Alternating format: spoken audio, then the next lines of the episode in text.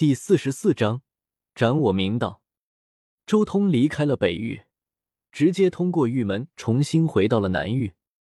南域无数小国林立，这一次开启玉门之后，周通直接来到了魏国。魏国南北长五千里，东西长六千里，疆域虽然看似极大，但在整片东荒来说，依然是沧海一粟。冰糖葫芦。千年古树上结出的奇果，蕴含天地精华，一串只需要十枚铜币。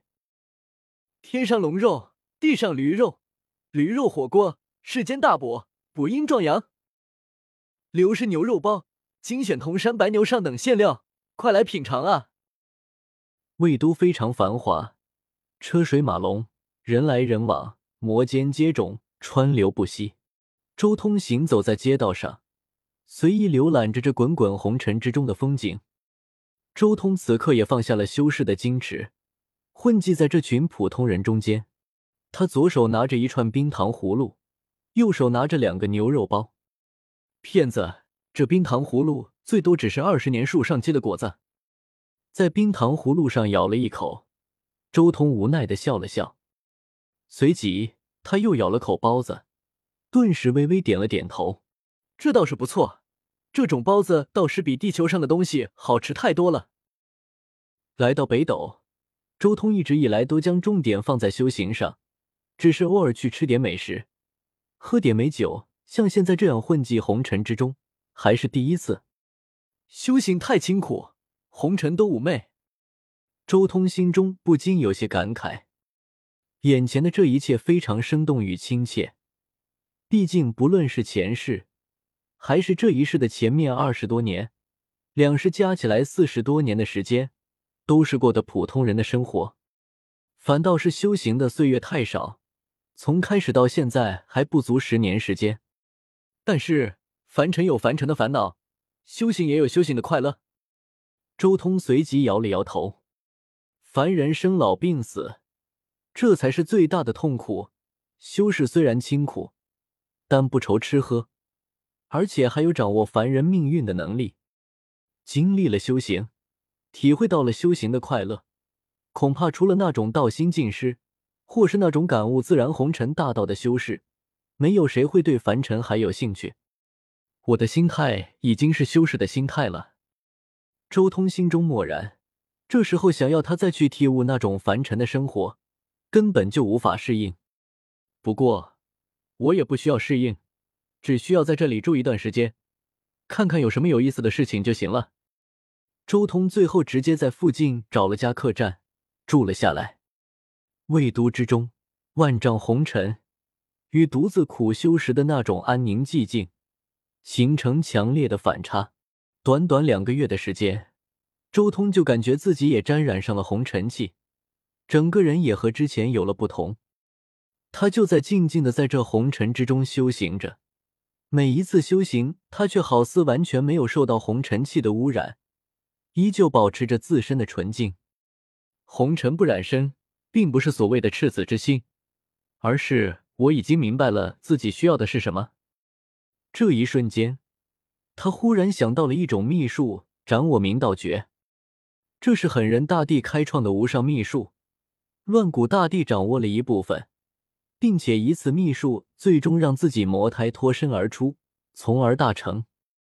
斩我明道，斩去逝去的我，明确心中之道，超脱现在的我，正道未来，明见我心。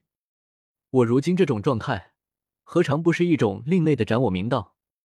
周通不禁对那斩我明道诀有了进一步的领悟。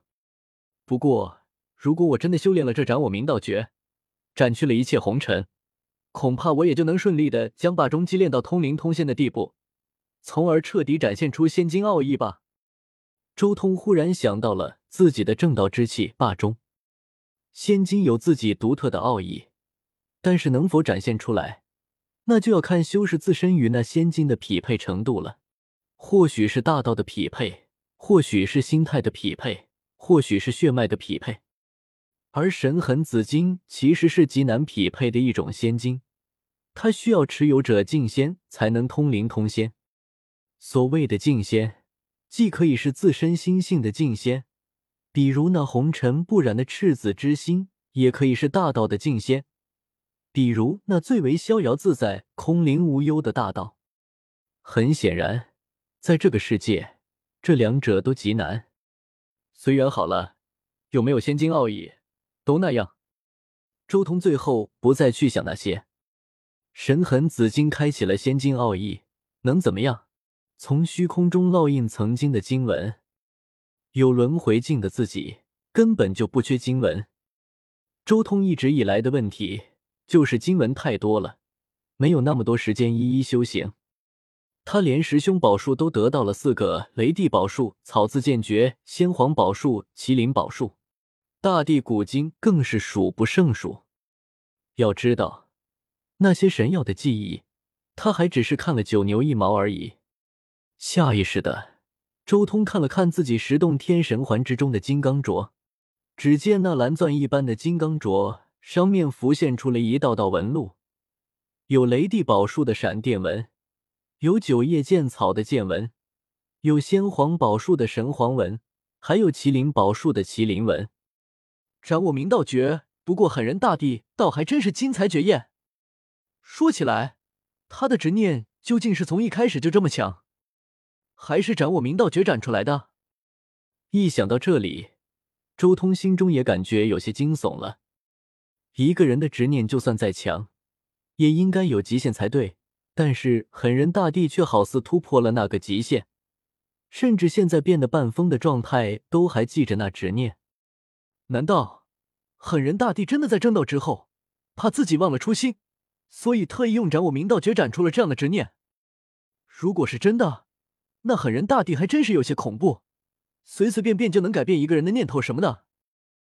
说起来，那度神诀该不会就和斩我明道诀属于同一种类型的秘术？只不过一个是斩我，一个是斩他，将外人的一些念头斩掉，所以就有了渡神诀。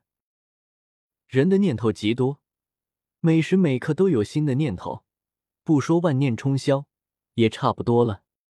如果将万念彻底斩掉，只留下其中的一两个念头，那么这两个念头就会在人心深处扎根。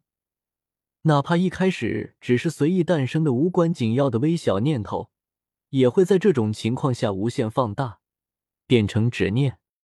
可怕的狠人大帝，对人心的研究竟然到了这一步。周通越想，越是觉得狠人大帝的道与法都太过骇人听闻了。不去想了，在这里的时间也够长了，接下来该离开了。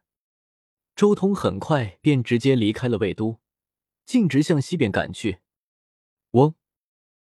周通飞出去没多久，忽然间，周通好似感应到了什么，他浑身的气血竟然自主的沸腾了起来，紫血躁动，不由自主的汹涌澎湃，好似有什么和自己有关的东西在附近一般。能引动我体内紫血躁动的，是铭记在血脉中的敌意，恐怕也就只有那一位了吧。